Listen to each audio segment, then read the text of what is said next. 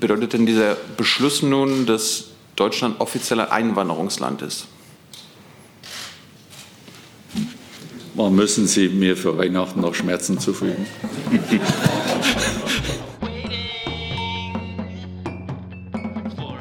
Liebe Kolleginnen, liebe Kollegen, herzlich willkommen in der Bundespressekonferenz. Unser Thema ist der Kabinettsbeschluss zum Fachkräfteeinwanderungsgesetz.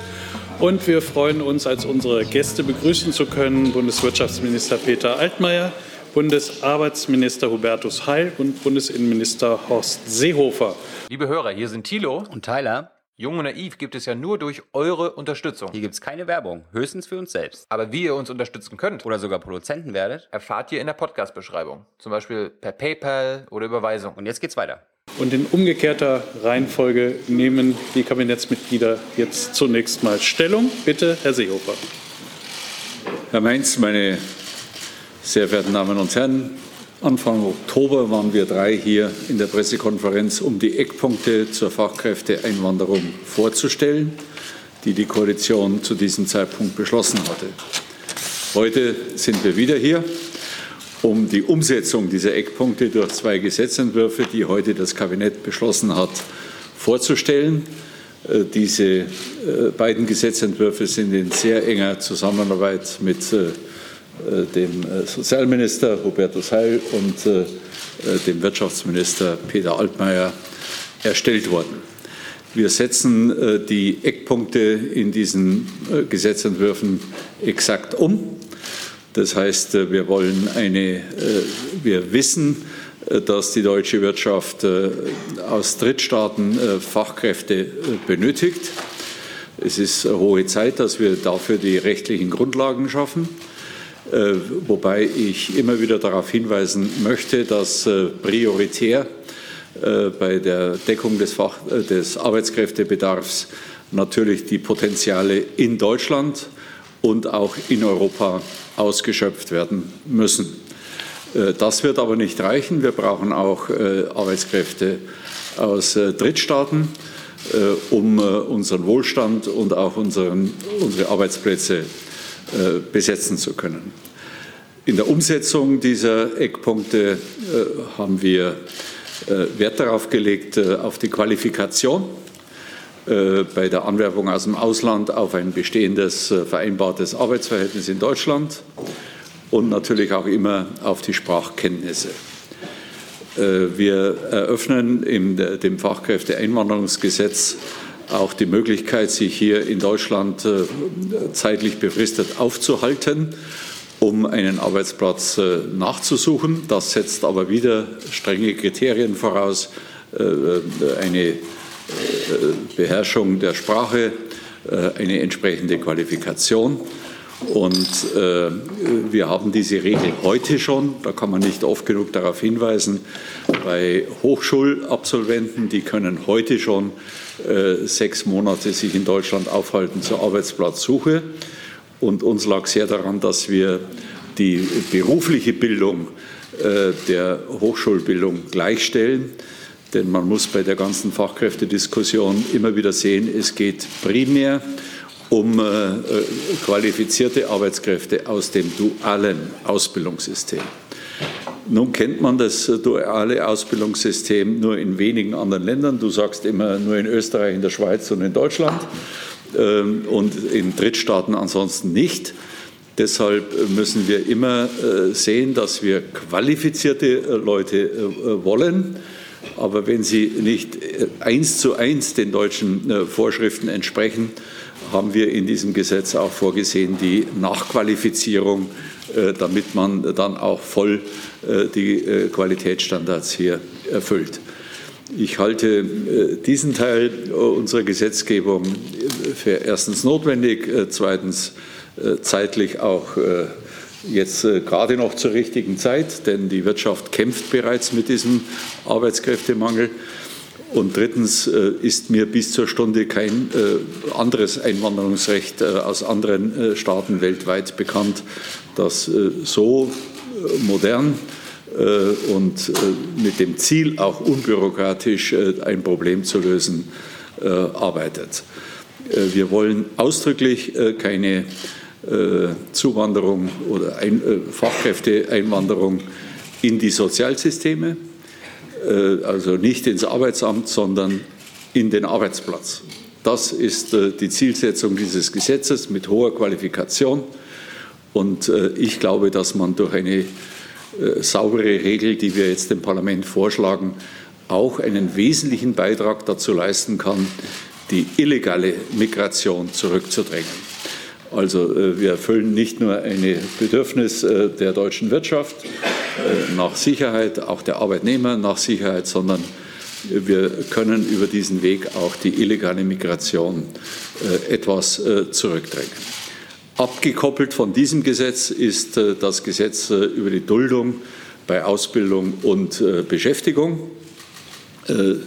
Auch da geht es um Arbeits- äh, oder ein Potenzial im Inland, das zwar abgelehnt ist als Asylbewerber, aber aufgrund der bestehenden rechtlichen Regeln äh, eine Abschiebung nicht möglich ist, zwingend nicht möglich ist. Und äh, wir hatten ja in der Koalition vereinbart, bei diesem Personenkreis, wenn jemand abgelehnt ist, nicht abgeschoben werden konnte, aber gute Integrationsergebnisse oder Fortschritte da sind, dass man hier eine äh, klare, saubere Rechtsgrundlage für die Beschäftigung schafft mit einer sogenannten Beschäftigungsduldung. Diese Beschäftigungsduldung ist äh, in zweierlei Hinsicht zu sehen. Wir haben sieben neue Kriterien eingezogen, um äh, diese Beschäftigungsduldung erhalten zu können. Man muss erstens mal geduldet sein und zwar mindestens ein Jahr. Man muss äh, eine Vorbeschäftigung haben von 18 Monaten. Man muss äh, seinen Lebensunterhalt äh, selbst bestreiten. Man darf nicht straffällig gewesen sein. Und das sind, wenn man Kinder hat, müssen die Kinder auch auf die Schule gehen. Alles Dinge. Und die Identität muss zweifelsfrei geklärt sein. Äh, wir haben ja auch da etliche Personen, äh, wo die Identität äh, nicht feststeht.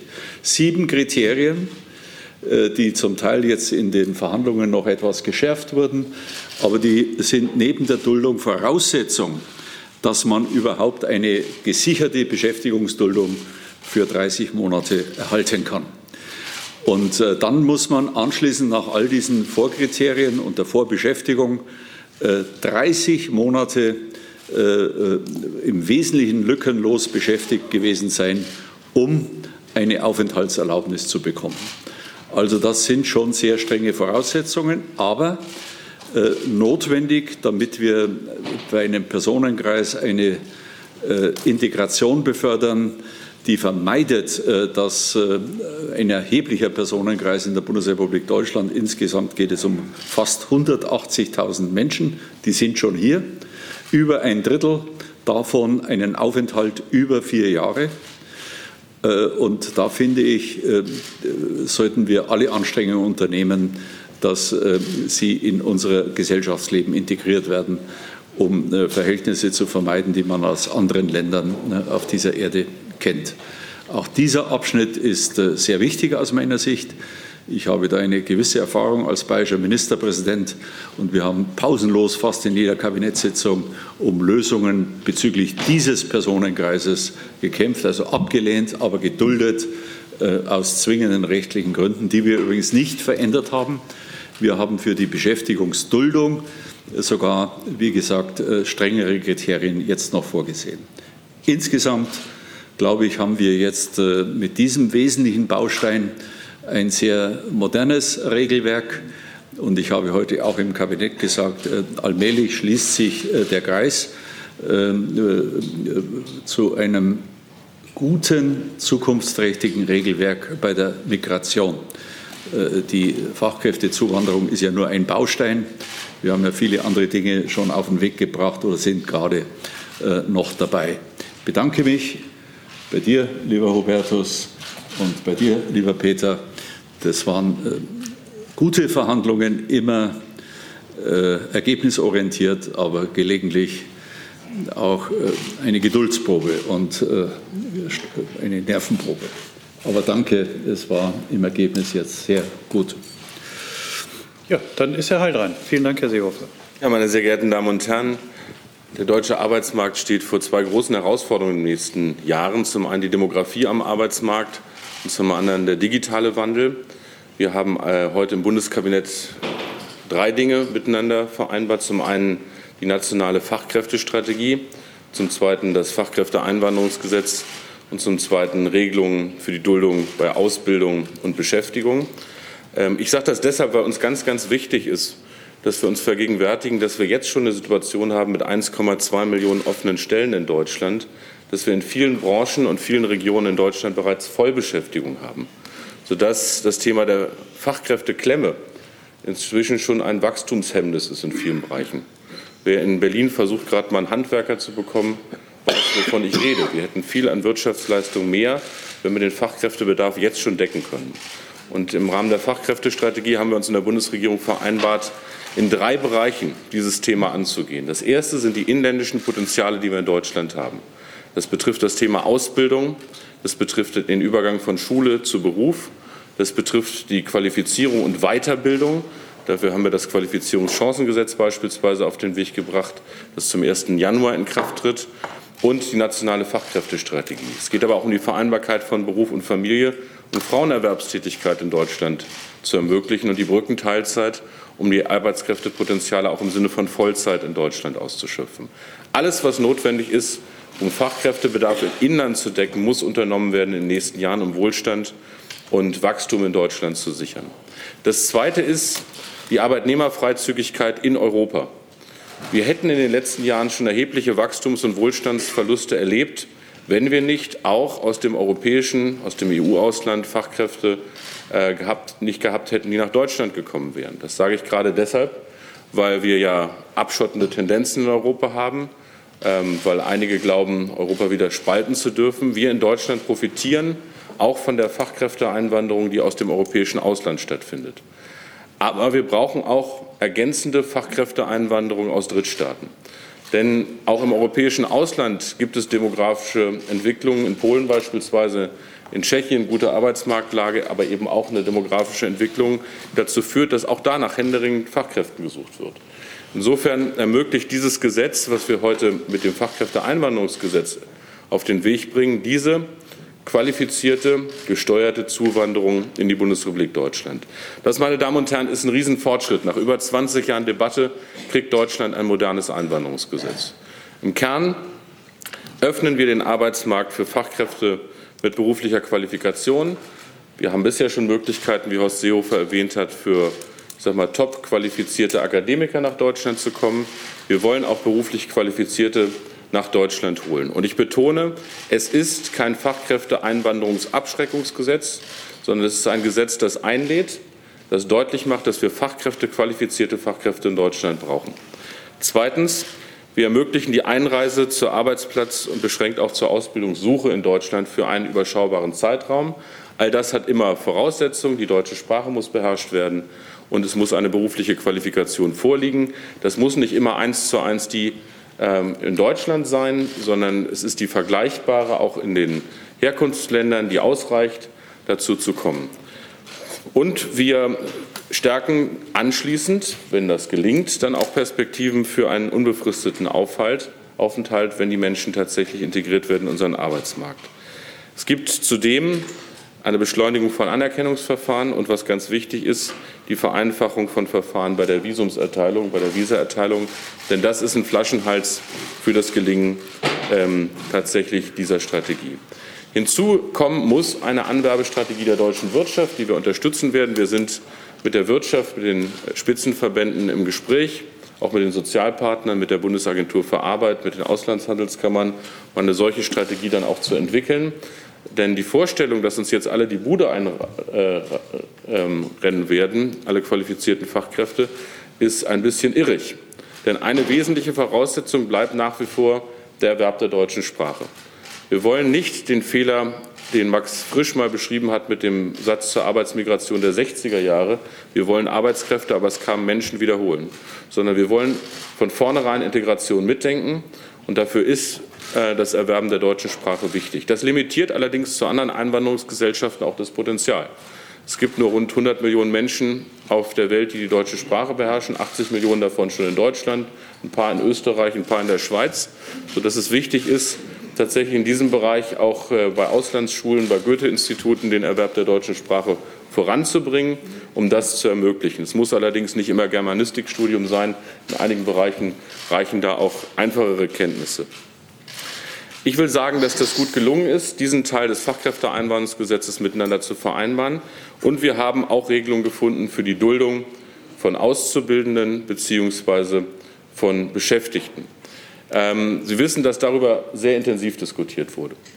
Im Kern geht es darum, dass wir nicht die Falschen abschieben, sondern dass wir diejenigen, die in Deutschland aufgrund ihres langen Statuses als Geduldete integriert sind, die deutsche Sprache können und in Arbeit sind, eine Perspektive eröffnen, dass sie in Deutschland bleiben können.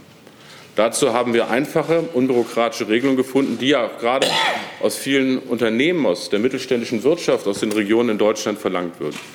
Und im Kern ist das, was ähm, Horst Seehofer beschrieben hat, richtig. Wir haben tatsächlich eine Vorbeschäftigungsfrist. Die Menschen müssen 18 Monate bereits in Beschäftigung sein, mindestens 35 äh, Stunden, bei Alleinerziehenden ein bisschen weniger, 20 Stunden. Sie sollten Sprachkenntnisse mitbringen auf dem Niveau A2, das ist nicht das höchste Niveau. Und Sie haben dann die Chance, wenn das erfüllt ist und Sie unbestraft sind, dass Sie nicht vorbestraft sind, tatsächlich in einen Status der Beschäftigungsduldung zu kommen für einen Zeitraum von 30 Monaten. Und im Anschluss, wenn das gelungen ist, die Chance auf einen dauerhaften Status in Deutschland. Das ist eine pragmatische, das ist eine, glaube ich, sachgerechte Lösung, dafür zu sorgen, dass wir nicht Leute, die wir schon in Deutschland haben, die hier arbeiten, zurückschicken, um dann mühevoll Fachkräfte aus Drittstaaten anzuwerben. Das würde kein Mensch verstehen. Und deshalb ist das eine sehr, sehr gute Regelung, die wir getroffen haben. Und wir haben, wie im Koalitionsvertrag vereinbart, auch eine bundeseinheitliche Regelung für die sogenannte 3 plus 2 Regelung gefunden. Da geht es um die Auszubildenden. Das war ja schon ein Stück eine Möglichkeit zu wechseln für Menschen, die in Ausbildung waren, die zum Teil als Geflüchtete gekommen sind, aber keine Anerkennung hatten, aber eine Ausbildung begonnen hatten. Drei Jahre Ausbildung, zwei Jahre dann auch Status und hinterher die Chance, wenn sie integriert sind, auch hier zu bleiben. Es war nur so, dass das in Ausländerämtern und Bundesländern in Deutschland sehr unterschiedlich exekutiert wurde. Und wir haben jetzt bundeseinheitliche Standards die es ermöglicht, liberal mit diesem Thema umzugehen. Denn wir brauchen auch diese jungen Leute. Und wir müssen auch ein bisschen mehr wertschätzen, die Anstrengungen, die kleine und mittelständische Unternehmen vor allen Dingen unternommen haben, um diese Menschen zu integrieren, weil sie sie brauchen können, aber weil auch viele Menschen mitgeholfen haben, dafür zu sorgen, dass die nicht auf der Straße hängen, sondern in Ausbildung und Arbeit kommen. Ich will sagen, dass ich sehr froh bin, dass uns das gelungen ist in dieser Koalition. Es ist eine nicht leichte Debatte gewesen, aber sie ist zu einem guten Abschluss gekommen. Es steht noch das parlamentarische Verfahren aus. Unser Ziel ist, dass das Einwanderungsgesetz zum 1. Januar 2020 in Kraft tritt. Ähm, Im Gleitzug auch die Duldungsregelungen äh, für die Beschäftigungsduldung, die Ausbildungsduldung. Das wird als Paket zusammenbleiben, auch im parlamentarischen Verfahren. Das ist unsere politische Vereinbarung. Explizit möchte ich mich für gute Zusammenarbeit äh, mit dem Bundesinnenminister bedanken, auch mit dem Wirtschaftsministerium und dem Wirtschaftsminister. Und namentlich, das ist nicht üblich, weil die Arbeit, die machen ja dann auch andere in unseren Häusern, möchte ich mal mich ganz herzlich bei Herrn Staatssekretär Teichmann, den ich sehe, und seinem Team im Bundesinnenministerium und bei Frau Staatssekretärin Leonie Gebers aus meinem Ministerium bedanken mit ihrem Team, die das tatsächlich erarbeitet haben. Und es ist ein Riesenschritt von den Eckpunkten von Oktober jetzt zu diesem Kabinettsbeschluss heute gekommen zu sein im Dezember. Das ist äh, Highspeed, das können wir in der Verkehrspolitik und bei Datennetzen auch gebrauchen, aber das ist heute nicht unser Thema. Herzlichen Dank. Danke, Herr Altmaier. Ja, vielen herzlichen Dank, ähm, lieber Horst Seehofer, lieber Hubertus äh, Heil, äh, sehr geehrter Herr Mainz, meine Damen und Herren. Es ist richtig, was Horst Seehofer sagt, dass sich dieser Gesetzentwurf einfügt in eine ganze Reihe von Mosaiksteinen, die ins, zusammen ein gutes Bild ergeben. Es ist aber auch richtig, dass wir heute schon einen historischen Tag haben, weil wir 30 Jahre ideologische Debatte über das Thema Einwanderungsgesetz hinter uns lassen und weil wir mit dem Fachkräfteeinwanderungsgesetz einen Gesetzentwurf vorlegen, der drängende Probleme des Landes angeht und äh, imstande ist, sie zu lösen. Das ist ein äh, Ausweis für die Handlungsfähigkeit der Großen Koalition. Es ist aber auch ähm, ganz entscheidend wichtig im nationalen Interesse, im wirtschaftlichen Interesse, im sozialen Interesse und im individuellen Interesse von 82 Millionen Menschen in Deutschland. Im nationalen und im wirtschaftlichen Interesse, weil wir einen Beitrag leisten zur Stärkung des Standortes Deutschlands, zur Verbesserung seiner Wettbewerbsfähigkeit. Wir hatten gestern in Paris noch mal ein Treffen der Friends of Industries äh, von 13 europäischen Ländern. Äh, wenn wir geschlossene Wertschöpfungsketten im Land behalten wollen, dann müssen wir auch über qualifizierte Arbeitskräfte verfügen. Ähm, wir könnten ein oder wir werden mit diesem Gesetz äh, eine Kräftigung und Festigung des Wirtschaftswachstums erleben. Ich gehe davon aus, dass nach Inkrafttreten des Gesetzes äh, wir im Jahresdurchschnitt zwischen 0,5 und einem Prozent mehr Wachstum haben werden, weil es dann eben möglich sein wird, alle äh, Arbeitsplätze, die in Deutschland möglich sind, auch mit Fachkräften zu besetzen. Es liegt auch im sozialen Interesse des Landes, weil der Umstand, dass wir jetzt seit Jahren, Jahr für Jahr 300, 400.000 Vollzeitäquivalente Arbeits- äh, und Erwerbstätigkeiten in Deutschland schaffen. Es sind insgesamt rund 600.000 Erwerbstätigkeiten im Jahr, die dazukommen äh, führt dazu, dass die Sozialversicherungssysteme in ihrer Leistungsfähigkeit gestärkt werden, ohne dass die Beitragsbelastung äh, für die Bürgerinnen und Bürger dementsprechend wächst. Das hat für die Rentenversicherung, für die Arbeitslosenversicherung, für die Krankenversicherung äh, wesentliche und äh, positive äh, Effekte zur Folge. Es wird auch dazu beitragen, dass das Wohlstandsniveau in Deutschland äh, gesichert und äh, weiter ausgebaut wird, weil wir durch die neuen Arbeitsplätze, die eben qualifizierte Arbeitsplätze sind, dann auch weitere Arbeitsplätze schaffen können und weil wir dazu beitragen können, dass wir äh, in allen Bereichen der wirtschaftlichen Tätigkeit äh, von, den, ähm, von der Grundstoffindustrie, Stahl, Aluminium, Kohle bis hin zu den modernen digitalen Technologien äh, über ein besseres Angebot auf dem Arbeitsmarkt verfügen. Wir machen das, indem wir die Fehler der Vergangenheit vermeiden. Wir haben in den 60er und 70er Jahren insbesondere beruflich nicht qualifizierte Menschen nach Deutschland eingeladen, die über, nicht, über keine Sprachkenntnisse zu Anfang verfügten. Äh, wir machen es jetzt so, dass wir äh, Menschen äh, nach Deutschland einladen, die über deutsche Sprachkenntnisse verfügen, die über Qualifikationen verfügen. Dazu werden wir Strukturen aufbauen, die es ermöglichen, in Zusammenarbeit mit der mittelständischen Wirtschaft, in Zusammenarbeit mit der Wirtschaft insgesamt, mit Handwerkern und vielen anderen, diese Arbeitskräfte anzusprechen, äh, dafür zu sorgen, dass die notwendigen Sprachkenntnisse erworben werden und dass diejenigen, die nach Deutschland kommen, äh, dann auch bereits von Anfang an wissen, worauf sie sich einlassen und sich damit dann auch einstellen können auf die Anforderungen, die hier an sie gestellt werden. Das alles wollen wir so wenig wie möglich, wir wollen so unbürokratisch wie möglich machen. Wir wollen gemeinsam mit der Wirtschaft dafür sorgen, dass eine klare Perspektive besteht und ich gehe davon aus, dass äh, mit dem heutigen Tag, mit dem Einbringen im äh, Parlament, dann auch viele Unternehmen eine klare Perspektive haben, die es ihnen ermöglichen, ihre Ausrüstungsinvestitionen langfristig und mittelfristig zu planen, äh, weil sie davon ausgehen können, dass sie dann auch in einigen Monaten über ausreichende Arbeitskräfte verfügen können. Äh, das ist bislang ein großes Hindernis für Investitionen und Erweiterungsmaßnahmen gewesen. Äh, wir geben hier ein Signal, das äh, in seiner Bedeutung gar nicht hoch genug eingeschätzt werden kann. Die deutsche Wirtschaft, der BDI, die BDA, DIHK, ZDH haben klare Erwartungen an die Politik formuliert. Diesen Erwartungen werden wir mit dem Gesetzentwurf gerecht. Und im Übrigen ist es so, dass wir festgestellt haben, dass auch die Sozialpartner insgesamt, das heißt nicht nur die Wirtschaftsverbände und die Arbeitgeber, sondern auch die Gewerkschaften und die Arbeitnehmervertreter sich in diesem Punkt einig sind. Und das bietet die Chance für einen großen gesellschaftlichen Konsens, äh, der wiederum die Voraussetzung dafür ist, dass dieses Gesetz in der Praxis seine volle Wirkung entfalten kann. Vielen Dank. Wir kommen zu Fragen. Die ersten habe ich aufgenommen. Frau Marx startet. Bitte schön.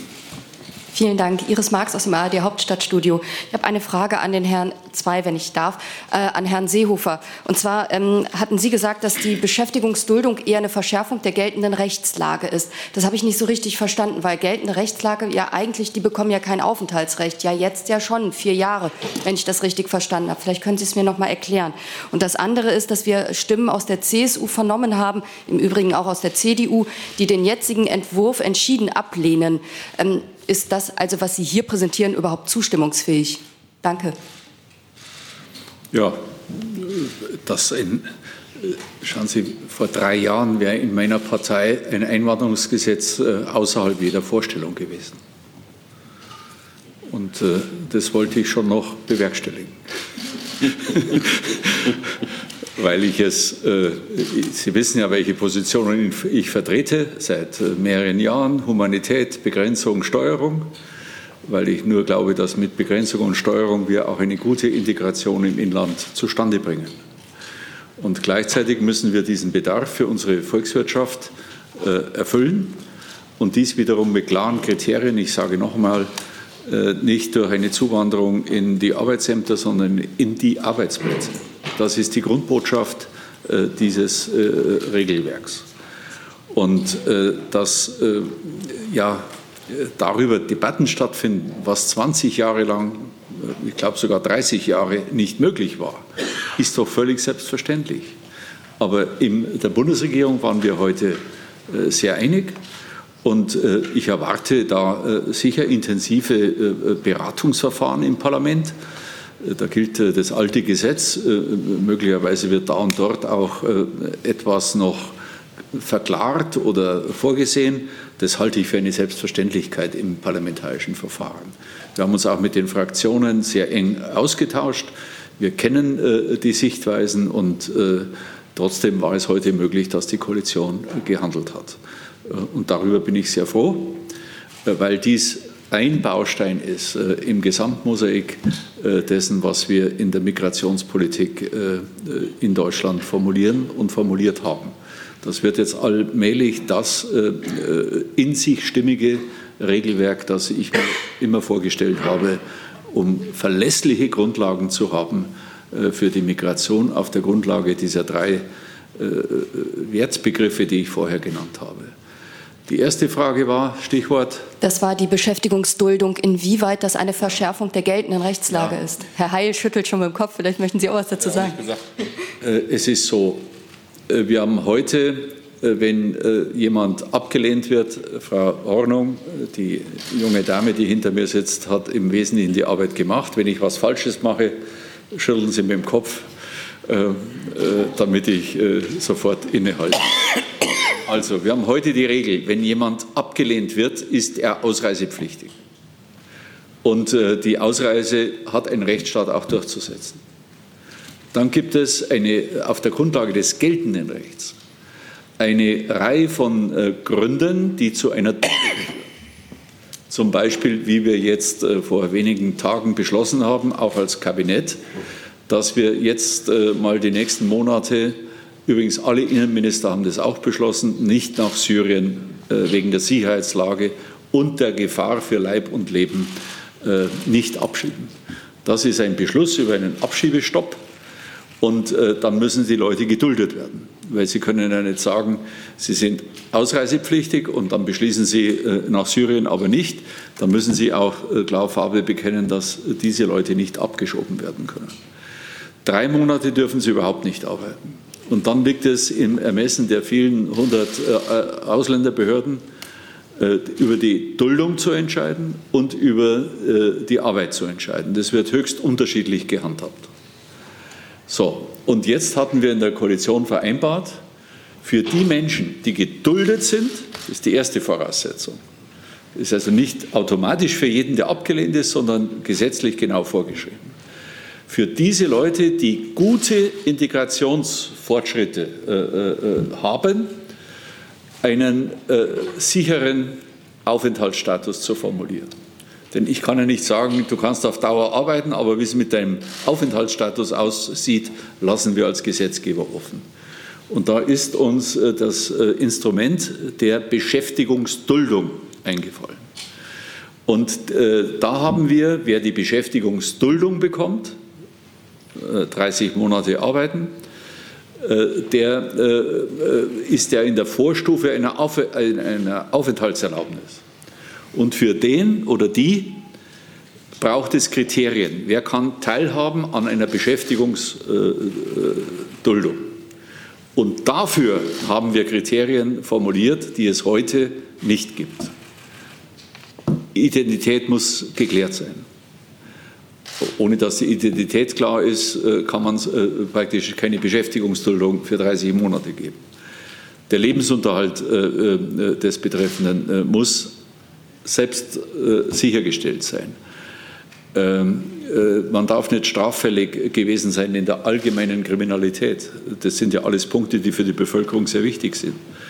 Man muss schon im Rahmen des ganzen Verfahrens vorher 18 Monate sozialversicherungspflichtig, äh, im Regelfall 35 Stunden in der Woche beschäftigt gewesen sein. Das sind alles wichtige Kriterien, auch gegenüber der Bevölkerung, dass wir nicht leichtfertig Beschäftigungsduldungen äh, erteilen, die ja möglicherweise dann zu einer Aufenthaltserlaubnis führen, sondern dass wir schon äh, Voraussetzungen äh, äh setzen. Das äh, hängt wieder zusammen mit unserer, wir wollen eine qualifizierte Integration und eine qualifizierte äh, Arbeitskräftegewinnung. Und äh, ich glaube, ich habe die wesentlichen äh, Gründe von den sieben Kriterien genannt. Und dann, äh, das ist äh, vorher von mir vergessen worden, wird diese ganze Regelung mit der Duldung noch bis Mitte 2022 befristet. Das heißt, sie läuft automatisch aus. Wenn alles gut läuft, wird es wahrscheinlich Politiker geben, die sagen, das verlängern wir, sogar möglicherweise auf Dauer.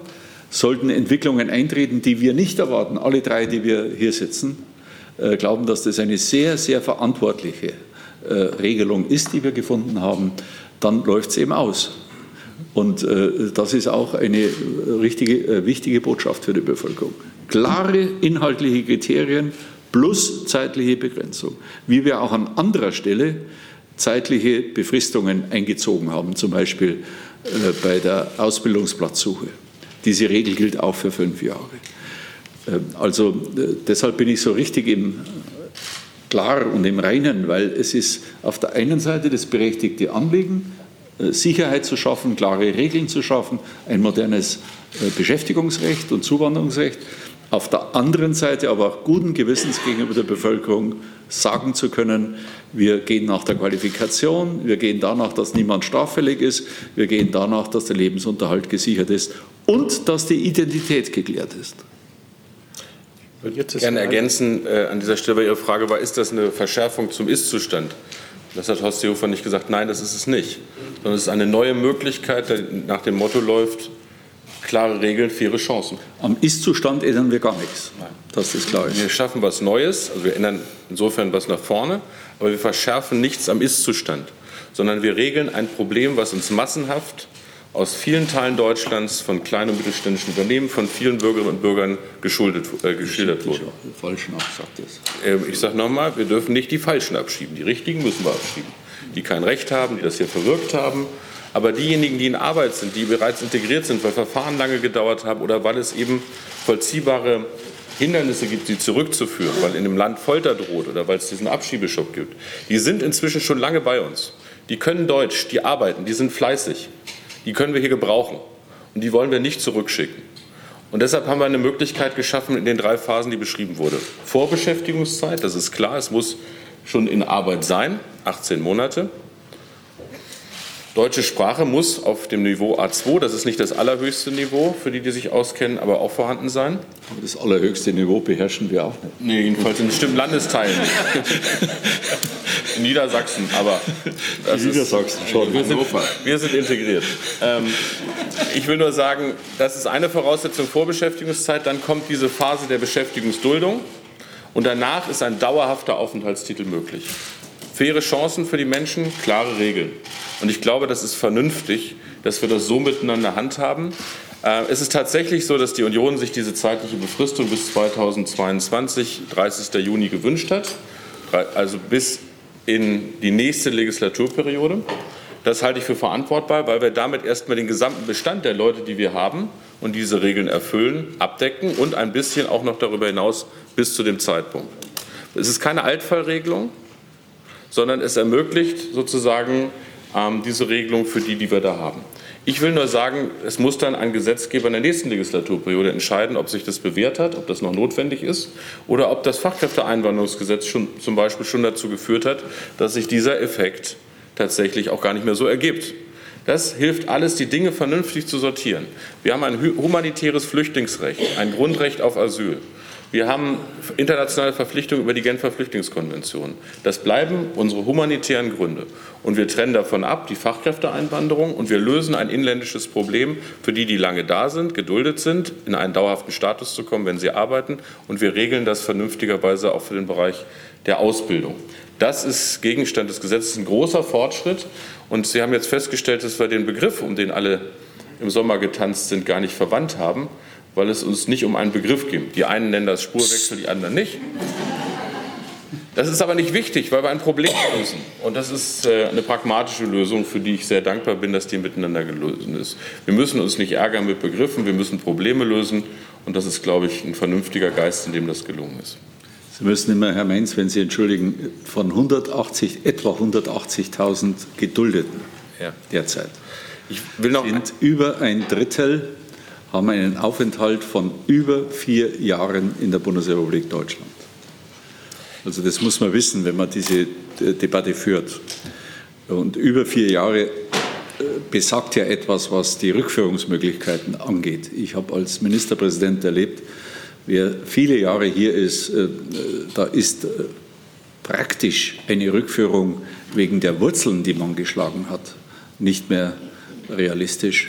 Und das sind dann die Fälle, die vor allem in den Lokalteilen äh, breit behandelt werden.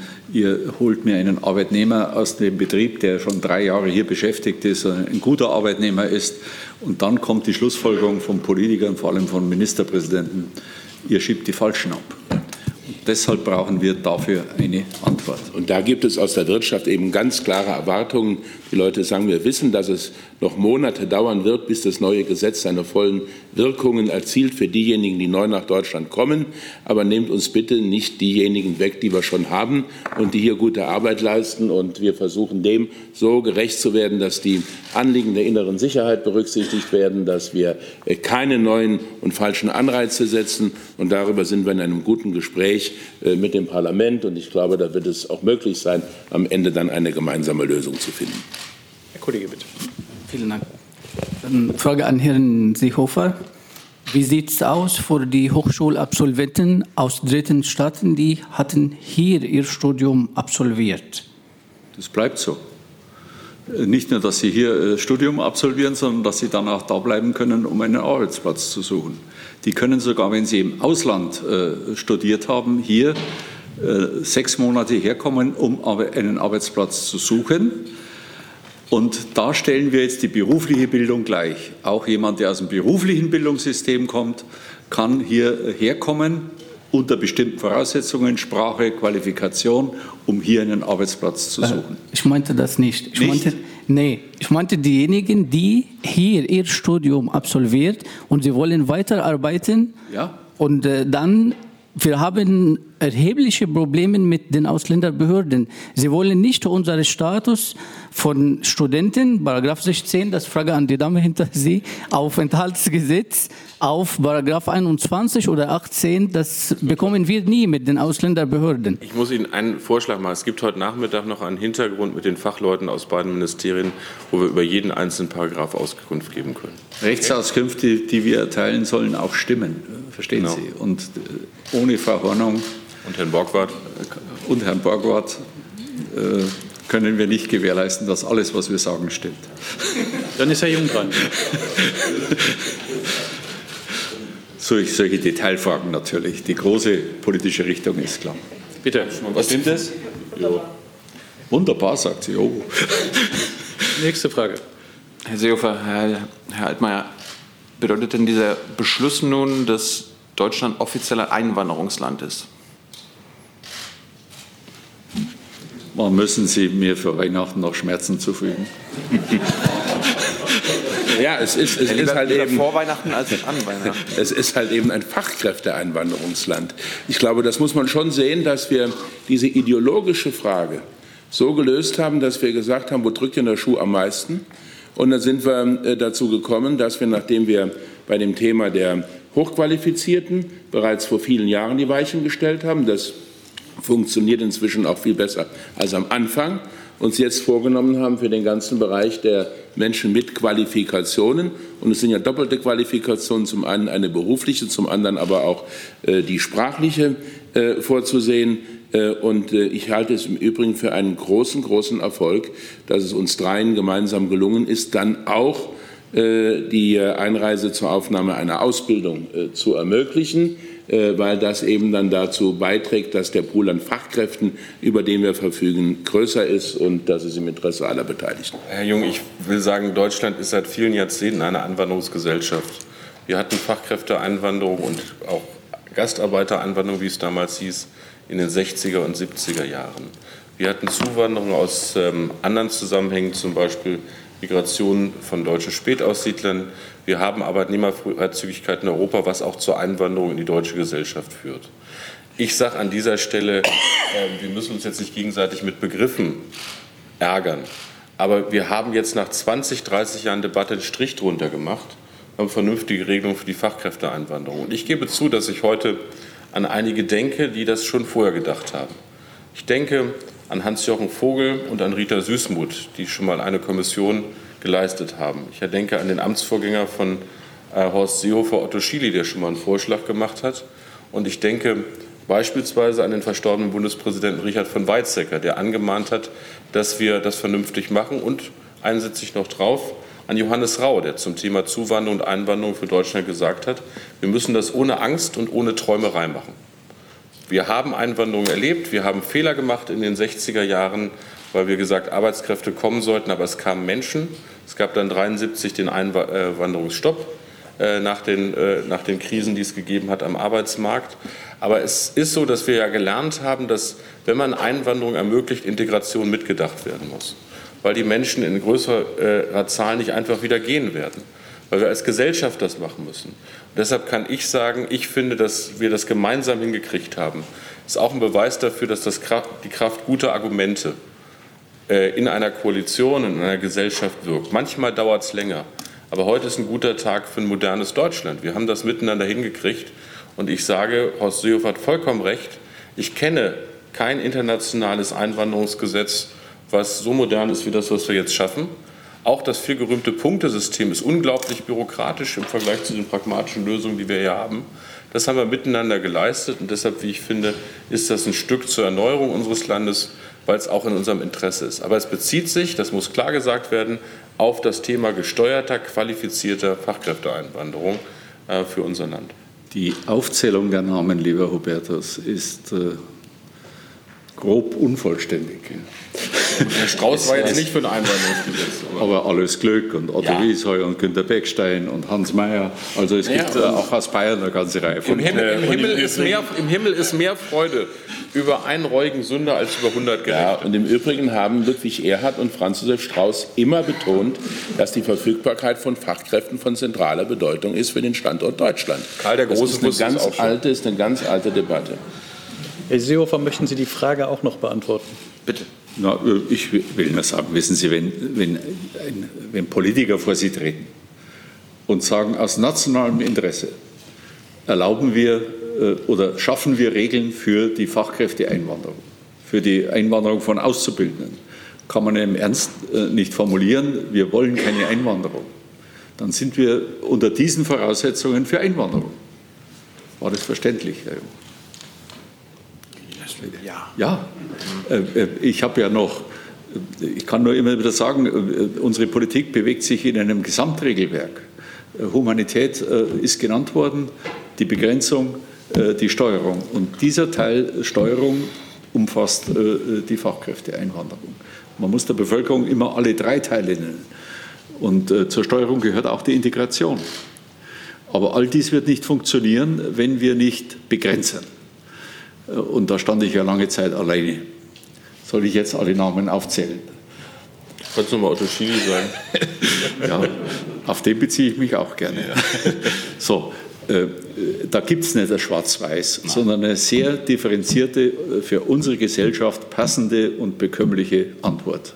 Und äh, das, was wir heute vorstellen, reiht sich sehr gut, weil ausbalanciert in diese Überlegungen ein. Herr Sonne ist der Nächste. Ähm, der Arbeitgeberpräsident hat sich in dieser Woche sehr positiv überrascht gezeigt, dass von den rund eine Million Flüchtlingen seit 2015 angeblich 400.000 bereits einen Arbeits- oder Ausbildungsplatz gefunden haben sollen.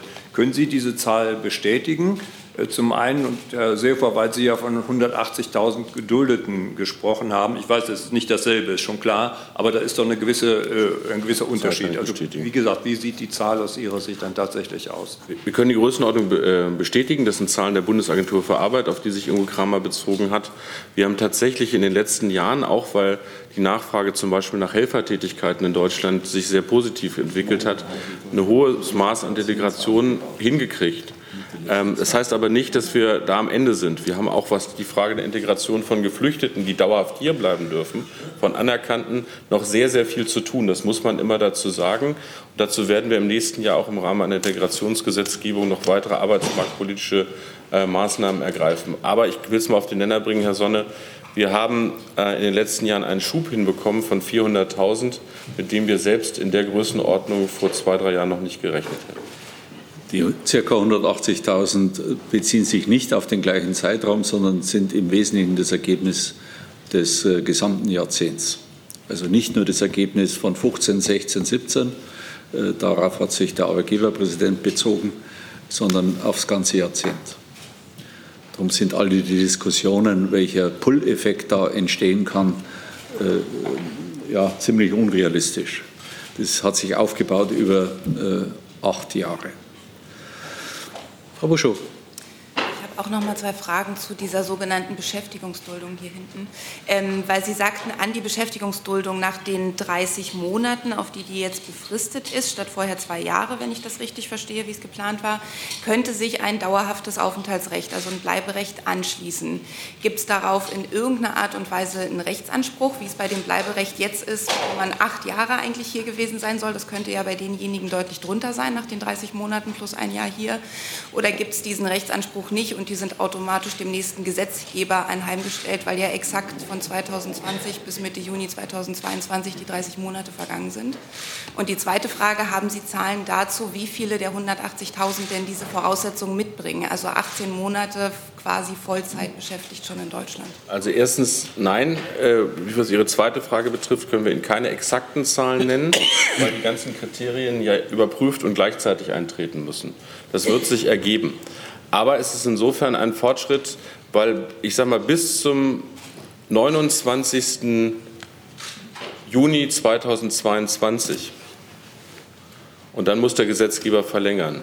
Die Möglichkeit besteht, sozusagen diese Voraussetzung erstmal für die Beschäftigungsduldung zu erfüllen. Das heißt, es ist nicht so, dass wir das im Bestand haben. Also um es nochmal zu sagen, es gibt drei Monate, in denen dürfen Geflüchtete in Deutschland nicht arbeiten. Das ist eine Sperre, die ist auch vernünftig. Dann müssen 18 Monate äh, Beschäftigung vorliegen und die anderen Kriterien auch erfüllt sein. Zunächst die Duldung. Die Duldung muss äh, da sein. Das ist klar, nicht die Leute, die zurückgeführt werden können, weil sie abgelehnt sind. Und dann gibt es diesen Status der 30 Monate, über den Sie beschrieben haben. Wenn in den 30 Monaten äh, gearbeitet wird und die anderen Kriterien auch erhalten bleiben, gibt es das Recht auf diesen dauerhaften Titel, äh, der dann dann ist. Wenn die Kriterien da sind, gibt es das Recht. Dazu müssen Sie wissen, dass ohnehin schon im geltenden Recht, Frau Hornung, hören Sie bitte zu, wenn man Kinder hat, nach sechs Jahren diese Erlaubnis äh, äh, gegeben wird und wenn man keine Kinder hat, nach acht Jahren. Wir sind jetzt bei 30 plus 18 plus 3.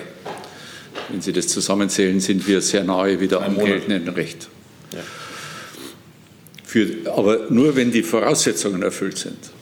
Und die Duldung von einem Jahr nach Ablehnung des äh, Asylantrages hat den Sinn, äh, sozusagen den nahtlosen Übergang vom abgelehnten Asylverfahren äh, in dieses Verfahren der Beschäftigungsduldung zu vermeiden. Also erstmal ein Jahr Duldung, da gibt es rechtliche Voraussetzungen. Eine haben wir gerade geschaffen äh, mit Syrien. Äh, dann kommen 18 Monate äh, äh, Beschäftigung, sozialversicherungspflichtig, nichts äh, Dumping, wie immer behauptet wird, und 35 Wochen für Alleinerziehende, glaube ich, 20 Wochenstunden. Und dann muss man die Kriterien erfüllen. Identität muss klar sein, ist ja bei vielen nicht klar. Keine Straffälligkeit in der allgemeinen Kriminalität ähm, äh, und Lebensunterhalt gesichert, äh, zumindest bei dem, der Asyl äh, nachgesucht hat. Und Sprachmächtigkeit, all das muss erfüllt sein. Und auch dann in den 30 Monaten können Sie mal entlassen werden und wenn Sie dann wieder neue Arbeit aufnehmen, schädigt das die 30 Monate nicht. Aber im Wesentlichen muss das lückenlos geschehen diese 30 Monate. Vielleicht für die, äh, für die Spezialisten noch bei der Identitätsüberprüfung. Wir wollen natürlich wissen, wer in Deutschland ist. Wer sich, also wer, ich glaube, vor dem 31.12.2016 nach Deutschland gekommen ist und seine Identitätsklärung bisher noch nicht vorliegt, wer sich jetzt sozusagen ähm, durch aktive Hilfe daran beteiligt, dass die Identität tatsächlich geklärt wird, ehrlich macht, sich ehrlich macht, hat, ohne das Risiko einzugeben, zurückgeführt zu werden, die Chance, da reinzukommen. Für zukünftige Fälle reicht dann, dass das Menschenmögliche getan wird. Das ist dann allerdings eine Ermessensentscheidung. Das ist nur ganz wichtig, weil das in der Praxis ein Riesenthema ist in den Ausländerbehörden. Wir haben Interesse daran zu wissen, wer ist in Deutschland. Ähm, diese Regelung kann auch helfen, mehr Klarheit in die Identitätsfeststellung zu bringen, weil es tatsächlich eine faire Chance ist, wenn die anderen Kriterien vorliegen, das klarzumachen, wo man herkommt, wie man heißt. Frau Geuter. Wir müssen jetzt nur in dem Ergebnis, es tut mir leid, das nochmal zu sagen, durch ein Überdrehen der Voraussetzungen äh, vermeiden, dass es äh, am Schluss in der Praxis keine Wirkung hat, das ja. Gesetz. Verstehen? Also, darum rede ich ja von der Balance. Die, die nationalen Interessen äh, so zu vertreten, dass man die gewünschten Ziele erreicht, aber nicht sozusagen vollkommen dicht macht in der Anwendung des Gesetzes, dass es keinen Fall mehr gibt, äh, der in der Praxis relevant ist. Äh, das ist immer die Grenze. Also man kann nicht unbeschränkt jetzt Bedingungen hinzupappen, wenn man anschließend ein Gesetz erlebt, das ein Flop wäre. Wir gehen da, also wir sind alle drei überzeugt, dass das richtig ausgewogen und ausbalanciert ist. Aber ich bitte auch dieses Moment äh, zu berücksichtigen. Politik muss auch Wert darauf legen, dass die rechtlichen Grundlagen, die wir schaffen, in der Praxis auch eine Wirkung entfalten. Sonst können wir uns ja das, die ganze Operation sparen. Und wenn Sie jetzt zu den sieben Kriterien, zu der Befristung, äh, zu der Vorbeschäftigung äh, noch äh, fünf weitere Kriterien hinzupappen, dann erleben Sie in der Praxis die Wirkungslosigkeit eines Gesetzes und das wäre nicht angenehm für diejenigen, die das zu verantworten haben. Ich mache jetzt mal den anderen Part. Horst Seehofer hat darauf hingewiesen, es soll wirken, es soll Menschen helfen, die fleißig sind, hier zu bleiben. Ich mache den umgekehrten Part, weil wir auch erlebt haben, dass einzelne Mitglieder des Deutschen Bundestages aus unterschiedlichen Fraktionen also aus meiner nicht, aber aus anderen, ja, ja, ja, ähm, ja, ja, ja, die Befürchtung geäußert haben, dass das einen Pull-Effekt auslösen könne, diese Bleiberechtsduldung oder diese Ble äh, Beschäftigungsduldung. Wenn man ein bisschen nachdenkt und die Regelungen sich genau anguckt, die jetzt vorliegen, ist das ausgeschlossen. Denn die Vorstellung, dass irgendein Schlepper in Afghanistan mit Blick auf ein jetzt anstehendes parlamentarisches Verfahren, die Voraussetzung von drei Monaten nicht arbeiten zu dürfen, dann tatsächlich ähm, diese 18 Monate Vorbeschäftigungsfrist, deutsche Sprache, Straffreiheit, dann die 30 Monate Beschäftigungsduldung mit einkalkuliert und Menschen erzählt, sie könnten über das humanitäre ähm, Recht einwandern können, ist eine, naja, sagen wir mal, etwas paranoide Vorstellung, dass das so läuft. Weil wir haben ja gleichzeitig für die Leute, die wirklich qualifiziert sind, die Chance geschaffen, über ein geregeltes, qualifiziertes Einwanderungsrecht zu kommen. Das ist das, was der Kollege Seehofer zu Recht beschrieben hat. Wir trennen die Dinge durch die Ordnung der Dinge. Und das finde ich einen richtigen Weg. Insofern glaube ich, dass wir mit guten Argumenten ähm, diejenigen Zweifler, die es auch in der Koalition noch geben mag, überzeugen können. Und ähm, dass das irgendwelche anderen Leute erzählen, ähm, die im politischen Raum sind. Das wird so sein, weil da auch einige Fakten nicht zur Kenntnis nehmen wollen. Aber wir sind eine Koalition, in der wir mit guten Argumenten und Fakten überzeugen können. Das zeichnet der Demokraten auch aus. Frau Geuter mit der nächsten Frage. Ähm, zwei Bitten äh, der Bewertung nochmal zur Beschäftigungsduldung. Zum einen ähm, steht die nun in einem eigenen Gesetz. Äh, was soll das? Hat das irgendeinen praktischen äh, Effekt oder ist das ein reines Symbol? Und die zweite Frage auch die Bewertung für die Befristung. Ist das ähm, eine Art der Distanzierung von den eigenen Entscheidungen, dass Sie sich doch nicht so sicher sind, ob Sie dazu stehen? Oder äh, soll das auch äh, die Möglichkeit bieten, dass es eben doch nur gelten soll für diejenigen, die bisher schon da sind? Frau Geuter, ähm, erstens, wir haben die Dinge äh, in zwei Gesetze sortiert, weil die öffentliche Debatte immer durcheinander geht. Sie fokussiert sich ja auch hier, was verständlich ist, weil im Sommer diese Debatte geführt wurde, auf den einen Teil, der auch wichtig zu regeln ist, aber das Größere ist in dem anderen Teil, im Fachkräfteeinwanderungsgesetz, nämlich qualifizierte Steuerung von Zuwanderung zu ermöglichen. Wir diskutieren das eine mehr, das andere weniger, obwohl das andere größer ist. Deshalb haben wir gesagt, wir sortieren das auseinander in zwei Gesetzen, halten es aber politisch zusammen. Das sehen Sie daran, dass wir das heute gemeinsam im Kabinett beschlossen haben und äh, wir uns auch politisch verabredet haben, dass es im parlamentarischen Verfahren im Geleitzug beschlossen werden soll. Das heißt für ähm, die Umsetzung, dass das äh, im zeitlichen Zusammenhang ist. Wir haben uns vorgenommen, dass es zum 1. Januar 2020 in Kraft treten soll, beides wobei man wissen muss, dass das Fachkräfteeinwanderungsgesetz ungefähr einen Vorlauf von sechs bis sieben Monaten administrativ hat, also nach Verkündung auch noch technisch vorbereitet werden muss. Aber wir wollen das zusammenhalten. Äh, der zweite Punkt ist, ich will noch mal darauf hinweisen, das ist keine Altfallregelung, sondern es ist ein Gesetz, äh, was gilt bis zum 30.06. Äh, diese Möglichkeit 2022. Das heißt, nach einer Bundestagswahl ist noch genug Zeit, ähm, dann zu vereinbaren, sowas zu verlängern wenn es sich bewährt hat. Es kann aber sein, dass wir es dann auch nicht mehr brauchen, weil das andere wirkt und sich das abgebaut hat. Aber es ist nicht so, dass das nur diejenigen betrifft, die jetzt schon da sind, sondern die Möglichkeit theoretisch mit den Vorbefristungen, kann man ja sich ausrechnen, besteht für die, bei denen die Kriterien vorliegen, die im Lande sind, bis zum ähm, 29. Ähm, Juni 2022 das auch noch zu ermöglichen. Ich kann damit leben. Wir hätten uns auch mehr vorstellen können. Ich habe es darauf hingewiesen, es ist eher auch ein Wunsch ähm, gewesen, aus Teilen der Union da eine Grenze zu haben, äh, um auch Befürchtungen entgegenzuwirken. Es gab auch welche, die wollten gar keine Regelung, das ist kein Geheimnis. Aber ich glaube, das ist jetzt ein guter Kompromiss, eine gute Lösung, der das Problem, was wir haben, löst für die Menschen, die fleißig sind und einen ungesicherten Status haben, wenn sie fleißig bleiben, auch hier bleiben zu können.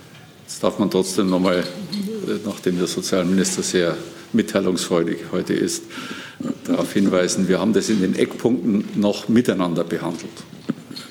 Und dann haben äh, wir haben aber auch in den Eckpunkten festgelegt, dass wir eine klare Trennung wollen zwischen Erwerbsmigration und Asylverfahren. Und darauf haben sich Abgeordnete bezogen und haben gesagt, äh, machen wir das auch sichtbar, indem wir die Erwerbsmigration, Fachkräfteeinwanderung und äh, die Duldung für abgelehnte Asylbewerber und die Arbeitserlaubnis trennen. Äh, das kann man machen. Dagegen hatten wir dann auch nichts einzuwenden, wenn es politisch beieinander bleibt. Also es muss politisch gemeinsam beschlossen werden, gemeinsam beraten werden, aber juristisch sind es jetzt zwei Gesetze. Aber es geht nicht so der, nach dem Motto, das eine verabschieden wir, das andere wird nicht verabschiedet.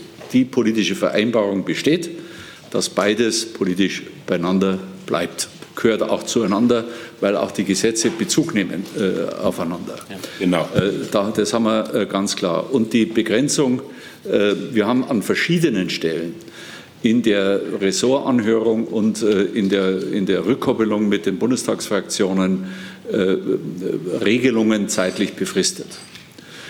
Bevor wir monatelang diskutieren, welche Prognose für die Zukunft ist zutreffend, kann man ja ganz einfach vorgehen und sagen, wir treffen die Regel und äh, wir machen sie jetzt mal für fünf Jahre. Äh, zum Beispiel die Ausbildungsregelung haben wir für fünf Jahre. Und dann werden wir sehen, welche Denkschule recht hat. Und bei dieser Regel äh, war es ja die Befürchtung, wenn man, das Einsehen war da, wir müssen für Menschen, die lange hier sind, nicht abgeschoben werden können und geduldet sind, eine Integrationsregel äh, ins Gesetz schreiben. Die haben wir jetzt ausführlich äh, dargestellt. Und dann gibt es Leute, die sagen, das führt aber dazu, äh, dass es einen Pull-Effekt hat. Ich teile die Meinung überhaupt nicht. Aber nun gut, äh, ich war 33 Jahre Parlamentarier und man muss auch solche Einwände ernst nehmen. Und deshalb haben wir äh, gesagt, okay, wir befristen es bis äh, Mitte 2022. Hubertus hätte sich noch mehr vorstellen können an Laufzeit, aber wir haben uns dann auf 2022 verständigt. Und jetzt muss man mal wegen des Pull-Effektes mal rechnen, bevor ich eine Aufenthaltserlaubnis bekomme, 30 Monate, im Wesentlichen ununterbrochen beschäftigt, 18 Monate Vorbeschäftigung und drei Monate überhaupt keine Beschäftigung, weil Ver, äh, Verbot. Und jetzt gehen Sie mal davon aus, äh, dass das Gesetz, wenn alles gut geht, am 1. Äh, Januar äh, 2020 in Kraft tritt. Es, wir brauchen die Zeit, das sehen Sie jetzt bei der Familienzusammenführung, damit die Administration sich darauf einstellt. Am Anfang waren das 200 Fälle, jetzt nähern wir uns den gesetzlichen 1000 Fällen. Das dauert ein paar Monate. Die Ausländerämter in den Ländern, wo wir wollen, dass die konzentriert werden für den Vollzug dieser Aufgabe, müssen konzentriert werden. Äh, die deutschen Botschaften müssen äh, fit gemacht werden für diese Frage. Äh, die Wirtschaft muss uns ja helfen bei der Anwerbung. Wir können ja nicht äh, selber jetzt äh, Botschaften errichten, um äh, Arbeitskräfte anzuwerben. Die Wirtschaft wiederum muss schauen, dass der Mittelstand und das Handwerk damit dabei sind bei den Außenhandelskammern, um die anzuwerben. Deshalb nicht vor Anfang 2020. Und jetzt rechnen Sie die ganzen Monate hinzu. Da sind wir schon über 50 Monaten. Und äh, wir haben aber die Gültigkeit vom Inkrafttreten 19, 20, 21, na, 20, 21, Mitte 22. Darum halte ich das beim Pull-Effekt genauso wie äh, meine beiden Kollegen. Äh, das ist äh, eine behauptete Diskussion. Sie mag da und dort stattfinden, aber das sind dann Einzelfälle, aber keine Massenerscheinungen. Ja, und es wird vor allen Dingen auch deshalb so nicht eintreten, weil die entscheidende Neuerung doch darin besteht, dass wir jetzt zum ersten Mal einen legalen Weg der Arbeitsmarktmigration für Fachkräfte geschaffen haben. Diesen Weg hat es in der Vergangenheit so nicht gegeben. Und deshalb ist das, was wir in dem Duldungsteil regeln, ist zwar wichtig, um nochmal umzugehen mit den Menschen, die schon da sind, die in Beschäftigung sind äh, und äh, Probleme zu vermeiden. Aber der entscheidende Punkt ist doch der innovative Ansatz, äh, dass wir äh, den Fachkräftezuzug so regeln, äh, dass wir junge und qualifizierte Menschen äh, nach Deutschland holen können und dass wir die Chance haben, damit die Wirtschaftskraft zu stärken. Das darf in der öffentlichen Diskussion nicht untergehen, denn das ist sozusagen ja auch die Umkehr der Debatte, die wir seit vielen Jahren hatten. Ähm, wir hatten eine Debatte über ein Einwanderungsgesetz zu einem Zeitpunkt, als wir fünf Millionen Arbeitslose hatten, weil viele sagten, das muss man einfach so oder so haben und das gehört dazu. Und wir haben es geschafft, die Debatte dadurch zu entzerren und zu versachlichen, dass wir gesagt haben, lasst uns mal ganz konkret auf die Bedürfnisse des Arbeitsmarktes abstellen. Äh, und damit haben wir einen qualitativen Schritt nach vorne gemacht. Und jetzt wird es halt eben von uns auch abhängig sein, wie schnell wir diese Vorbereitungen schaffen, äh, damit es dann auch so reibungslos funktioniert, äh, dass die Erwartungen erfüllt werden. Vier Fragen haben wir noch. Die nächste stellt Herr Jessen. Ja, es sind zwei Fragen. Ich möchte mal den Fokus wechseln. Ähm, inwiefern verträgt sich dieser Ansatz äh, mit dem Ansatz zum Beispiel in der Entwicklungszusammenarbeit, einen Brain Drain äh, zu verhindern? Das, was Sie hier auf die Spur setzen, ist geradezu ein Magnet äh, für den Brain Drain, würden Entwicklungspolitiker sagen. Äh, zum Zweiten, ähm, wie begegnen Sie der Sorge, die es auch gibt, mindestens bei Teilen von Hartz-IV-Empfängern, die sagen, jetzt findet in dem Segment des Arbeitsmarktes, wo ja. wir jetzt schon viele seit langer Zeit keinen Arbeitsplatz finden, hier findet jetzt durch diese gewollte Zuwanderung ein Verdrängungswettbewerb äh, statt. Das stiftet wieder inneren sozialen Unfrieden, an dem, glaube ich, bei Ihnen auch niemand interessiert ist. Ja, den zweiten Teil beantwortet der Kollege Hubertus Heil.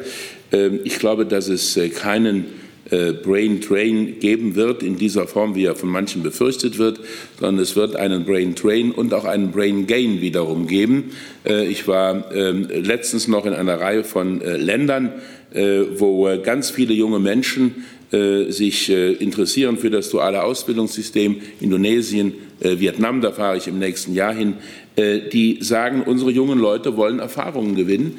Äh, die wollen Deutsch lernen, die wollen eine Berufsausbildung, die wollen äh, Berufspraxis haben.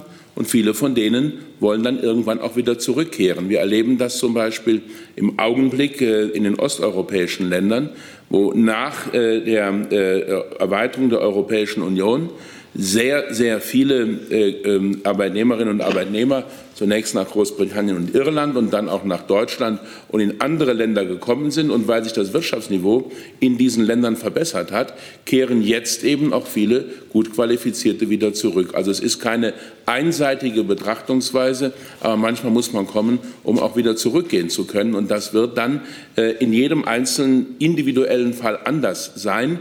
Das wird den Menschen gerecht, das wird der Situation dieser Länder gerecht. Aber ich glaube, dass alle davon profitieren können, insbesondere auch die Länder, die Ausgangspunkte einer solchen Anwerbung sind. Wir haben ja, wenn ich das kurz ergänzen darf, tatsächlich schon andere Einwanderungsgesetze und Einwanderungsgesellschaften. Und im Bereich der sagen wir, top qualifizierten Wissenschaftler gibt es den internationalen Wettbewerb um die besten Köpfe. Den gibt es auch ohne unser Gesetz jetzt schon. Aber es ist richtig, was Peter Altmaier gesagt hat, dass wir auch ähm, Gesellschaften haben auf der Welt, die eine bessere, eine jüngere Demografie haben als unsere Gesellschaft und in der junge Leute trotz einer guten Ausbildung keine Arbeit finden. Es ist also kein Abwerben, sondern es ist Menschen auch eine Chance zu geben, die was können. Es ist ähm, im Zweifelsfall in einzelnen Fällen auch so, dass wir auch wissen, dass dann, weil familiäre Zusammenhänge bestehen, es oft so ist, dass Menschen, die dann keine Arbeit trotz Qualifikation in einer jungen Gesellschaft in einem Heimatland gefunden hat, durchaus durch familiäre Beziehungen auch Teile ihres Einkommens in die Heimat zurückschicken. Das hilft durchaus an der einen oder anderen Stelle. Um ein Beispiel in Europa zu machen, was wir, glaube ich, hier auch mit dem Kollegen Spahn an diesem Ort schon oft diskutiert haben, die Frage zum Beispiel, wie das mit Pflegekräften im Kosovo ist, einer relativ jungen Gesellschaft, die im Bereich der Pflege eine ganz gute Ausbildung hat, aber in der nicht alle, die eine Pflegeausbildung haben, eine Chance haben. Das wird ergänzend in Deutschland neben der Verbesserung der Arbeitsbedingungen auch notwendig sein. Zu Ihrer zweiten Frage, weil mich das sehr umtreibt. Diesen gesellschaftlichen Unfrieden können und werden wir nicht zulassen, weil wir für die Menschen, die langzeitarbeitslos sind, von denen Sie gesprochen haben, also die seit vielen Jahren, durch fünf, sechs, sieben, acht Jahren keine Beschäftigung ähm, gefunden haben, einen anderen Zusammenhang haben. Diese Menschen brauchen nicht nur eine Arbeitsstelle, die brauchen auch begleitende Unterstützung. Und das bringen wir vor dem Einwanderungsgesetz. Auf den Weg zum 1.1. wird der soziale Arbeitsmarkt Realität werden in Deutschland. Das heißt, wir werden richtig Geld in die Hand nehmen, 4 Milliarden Euro, um langzeitarbeitslosen Menschen in Deutschland eine Chance auf sozialversicherungspflichtige Arbeit mit einer längerfristigen Perspektive zu öffnen. Eben nicht kurzatmige Maßnahmen, sondern längere Perspektive mit begleitendem Coaching. Das ist das, was ich eingangs gesagt habe. Wir dürfen die Dinge nicht gegeneinander ausspielen. Wir werden für die Fachkräftesicherung alle inländischen Potenziale heben müssen. Und wir haben gemeinsam in der Fachkräftestrategie, die wir heute beschlossen haben, Wert darauf gelegt, dass wir das vorrangig aus dem Inland machen müssen und es auch gar keinen Sinn macht zu glauben, wir könnten so Fachkräfteprobleme nur mit Einwanderung lösen. Im Gegenteil, die ist ergänzend notwendig. Und in der Reihenfolge, die ich genannt habe, erstmal inländische Potenziale, dann ähm, Europa und dann Drittstaaten. Das ist, glaube ich, eine vernünftige Betrachtung auch von den Dimensionen. Wir vergessen nicht, dass trotz der Tatsache, dass wir Vollbeschäftigung in vielen Bereichen haben, wir nach wie vor einen verfestigten Sockel von Langzeitarbeitslosigkeit in Deutschland haben, den wir in der Koalition in dieser guten wirtschaftlichen Situation aufbrechen wollen, mit dem, was wir am 1. Januar für langzeitarbeitslose Menschen an neuen Chancen schaffen. Und wir kriegen eine Verordnungsermächtigung, wenn ich Sie noch ansprechen darf.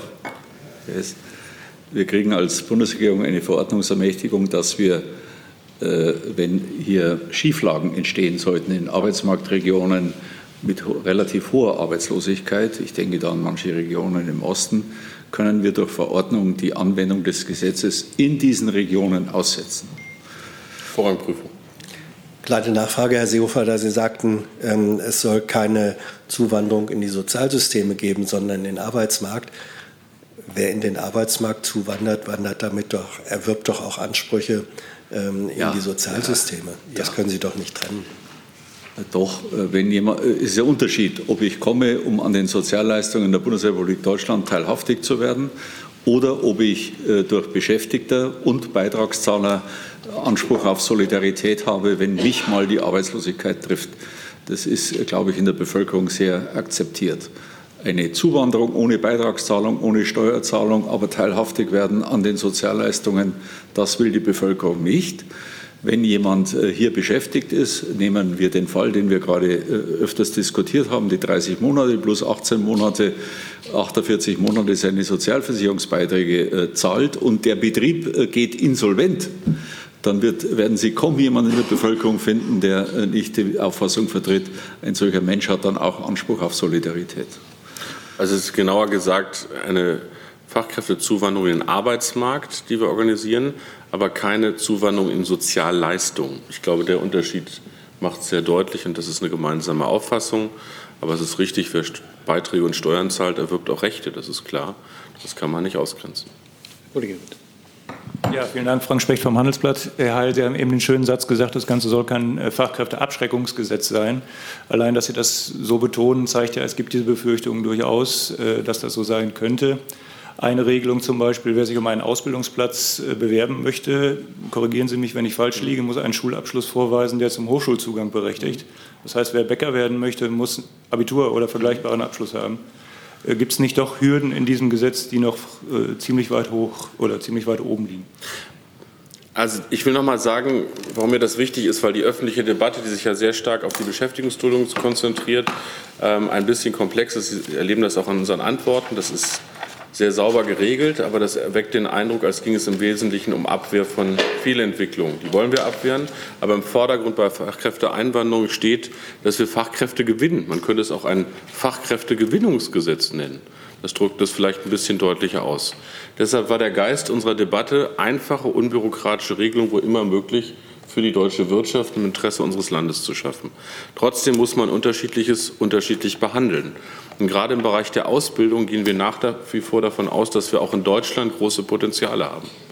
Wir reden über Fachkräftemangel in Deutschland und haben 50.000 junge Menschen Jahr für Jahr die Schule verlassen ohne Schulabschluss. Wir legen über Fachkräftemangel in Deutschland, haben nach wie vor 1,6 Millionen Menschen zwischen 20 und 30 ohne berufliche Erstausbildung. Deshalb gehen wir davon aus, dass bei Ausbildung durch eine bessere Bildungspolitik und eine zweite Chancepolitik wir noch viel mehr heben müssen. Übrigens auch durch Berufsorientierung möglichst früh in den Schulen, weil wir viele Studienabbrecher beispielsweise haben. Trotzdem wollen wir auch Ausbildungszuwanderung ermöglichen, allerdings dann in diesem Bereich mit etwas höheren Hürden. Und die Hürden sind aus guten Gründen gewählt. Ähm, erstens Sprachkenntnisse. Die sind relativ hoch, die sind höher als bei der Beschäftigungsduldung. Ähm, B2 ist äh, da das Niveau. Ähm, das war im ursprünglichen Gesetzentwurf noch restriktiver, nur an deutschen Auslandsschulen. Das haben wir jetzt erweitert, indem wir gesagt haben, nein, ein ähm, äh, einen Abschluss, einen schulischen Abschluss, der einen Zugang berechtigt zu einer deutschen Hochschule, Fachhochschule oder Universität, kann auch zu Ausbildungszwecken nach Deutschland kommen. Warum dieses Niveau? Weil das das einzig vergleichbare Schulabschlussniveau auf der Welt ist. Sie haben Hauptschul-, Realschulabschluss und was es sonst noch so gibt, in anderen Ländern nicht, sondern das ist eine KMK, Kultusministerkonferenzliste, die das ermöglicht. Aber nochmal, es ist auch eine bewusste Entscheidung, dass wir da ein bisschen anders vorgehen als bei der Fachkräfteeinwanderung, was Ausbildung betrifft, weil wir da noch große Potenziale in Deutschland haben, die wir heben wollen. Es kann sein, wenn das äh, nicht liberal genug ist, dass die Debatte sich dann auch weiterentwickeln wird. Das ist dann ein atmendes System. Aber zum Stand heute konzentrieren wir uns eher auf qualifizierte Fachkräfte. Und das heißt, die Qualifikation hat schon stattgefunden auf dem Niveau eines anderen Landes. Teilqualifikationen sind dann auch in Deutschland möglich. Ich finde, dass der große Fortschritt, wenn Sie so wollen, in zwei Dingen liegt. Erstens die Öffnung für beruflich Qualifizierte bei der Einwanderung und zweitens die Möglichkeit, auch zur Arbeitsplatzsuche nach Deutschland zu kommen unter Kriterien, die wir vorhin genannt haben. Das sind zwei große Schritte äh, eines liberalen Einwanderungsrechts.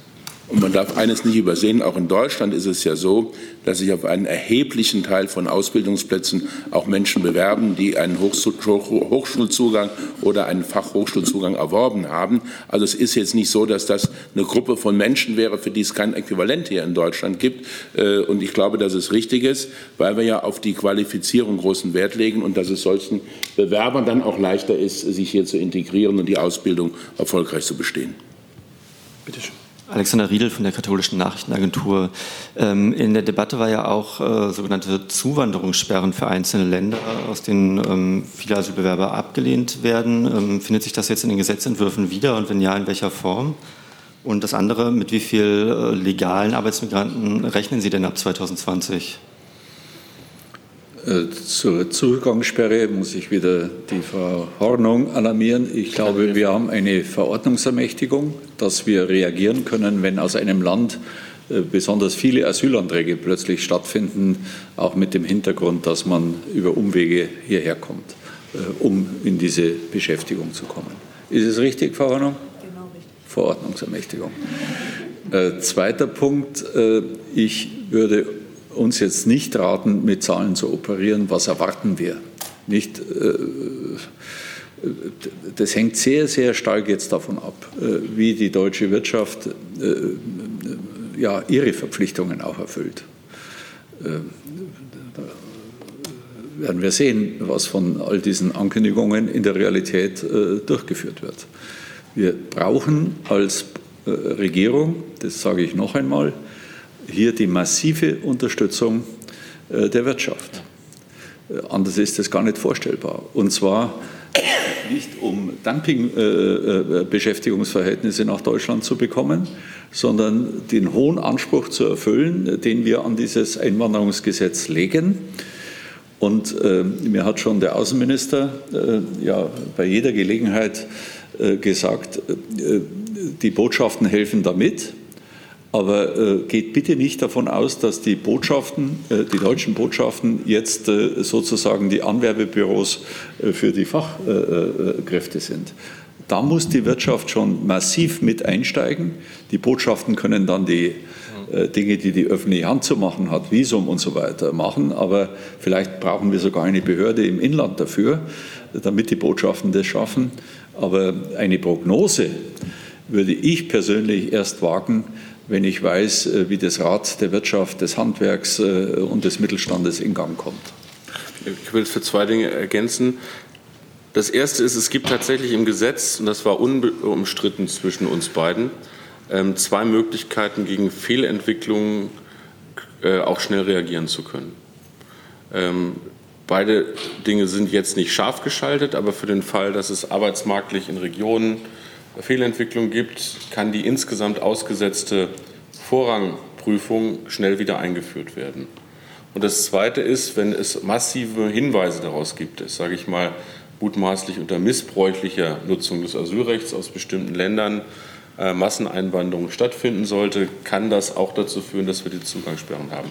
Beides ist noch nicht. Es ist kein Land gesperrt, es ist keine Region mit Vorrangprüfung vorgesehen. Aber wenn auf der Strecke sowas ist, wollen wir dann kein langes Gesetzgebungsverfahren, sondern haben tatsächlich die Verordnungsermächtigung für beides. Das sind Verordnungen der Bundesregierung dann am Ende des Tages. Ähm, ich will noch mal darauf hinweisen, dass es für Fachkräfteeinwanderung limitierende Faktoren gibt, die wir beeinflussen können und welche, die wir nicht beeinflussen können. Ich habe vorhin darauf hingewiesen, dass ähm, die Zahl der Menschen, die auf der Welt Englisch sprechen, größer ist als die Zahl der Menschen, die Deutsch sprechen. Das ist natürlich limitierend, auch wenn wir da was tun können durch bessere äh, Sprachausbildung auch im Ausland. Das Wetter ist nicht so doll wie in anderen Ländern, das können wir wahrscheinlich nicht ändern, wollen wir auch nicht. Ähm, wir wollen den Klimawandel ja aufhalten. Und das Dritte ist, dass wir tatsächlich ein paar praktische Dinge haben, die in der administrativen Frage liegen. Und die will ich benennen. Das eine ist die Erteilung von Visa. Das ist eine ganz einfache Frage, weil wir müssen natürlich auch aufpassen, dass nicht lax mit Visumserteilung umgegangen wird. Auch da gibt es Negativerfahrungen auf der Welt. Aber wir wissen, dass unsere konsularischen Abteilungen in den Botschaften, darauf hat Heiko Maas hingewiesen, schon aus unterschiedlichen Gründen sehr gefordert sind. Das heißt, wir haben mit dem Finanzminister besprochen, der Bundesregierung, da soll es auch äh, personelle Verstärkung geben, um das gängig zu machen. Das Zweite ist, das Gesetz lebt nur mit einer offensiven Anwerbestrategie der Wirtschaft selbst. Das koordinieren wir zwischen Wirtschaft, Bundesagentur für Arbeit und Auswärtigem Amt. Die vorbereitenden Arbeiten beginnen mit einem Staatssekretärsausschuss, der heute eingesetzt wurde für diese Gesetzgebung. Und das Dritte ist das, die Frage der, beruflichen, der Anerkennung von beruflichen Qualifikationen. Sie erinnern sich, dass Annette Schawan ein Qualifizierungsanerkennungsgesetz mal gemacht hat. indem wir Menschen im Inland die Chance geben wollten, die schon da sind, ihre im Ausland erworbenen Qualifikationen schneller anzuerkennen. Wenn wir ehrlich sind, ist das nicht so richtig geflogen, bis auf einen Bereich bei Mediziner. Da ist das gut gelungen. In anderen Bereichen liegt das auch an länderrechtlicher Umsetzung, muss man sagen. Gibt es Bundesländer, kriegen das besser hin. Aber es ist nicht die Zielzahl, die damals kommuniziert wurde, erreicht worden. Wenn es also schon schwierig ist, die im Ausland erworbene Qualifikation in deutschen Verfahren in Deutschland anzuerkennen, kann man sich vorstellen, dass das vom Ausland her betrieben noch viel, viel schwieriger ist. Deshalb haben wir gesagt, erstens nicht die gleiche, aber eine vergleichbare Qualifikation reicht. Zweitens, Teilqualifizierung kann dann in Deutschland noch möglich sein und das formale Anerkennungsverfahren in Vermittlungsabsprachen mit der Bundesagentur für Arbeit und den betroffenen Ländern kann auch in Deutschland passieren. Sie sehen, das ist ein pragmatischer Ansatz, diese tatsächlichen Bottlenecks, die neben der Frage, dass das Recht noch nicht da war, in der Praxis bestehen werden, pragmatisch anzugehen. Das machen wir, wie gesagt, in enger Abstimmung auch mit denen, die sich in Unternehmen der Wirtschaft auskennen, die uns auf diese limitierenden Faktoren hingewiesen haben. Hey Leute, Jung und Naiv gibt es ja nur durch eure Unterstützung. Ihr könnt uns per PayPal unterstützen oder per Banküberweisung, wie ihr wollt. Ab 20 Euro werdet ihr Produzenten im Abspann einer jeden Folge und einer jeden Regierungspressekonferenz. Danke vorab. Dann kommen wir mit Frau Köfner zu unserer letzten Frage. Ja, Herr Seehofer, noch aus aktuellem Anlass die Frage, wie sehr besorgt Sie die Erkenntnis, dass es bei der Frankfurter Polizei womöglich ein rechtsextremes Netzwerk gibt? Ich äh, vertrete die eindeutige Position, äh, Polizeibeamtinnen und Polizeibeamte müssen zweifelsfrei äh, für unsere freiheitlich-demokratische Grundordnung einstehen und sie auch leben.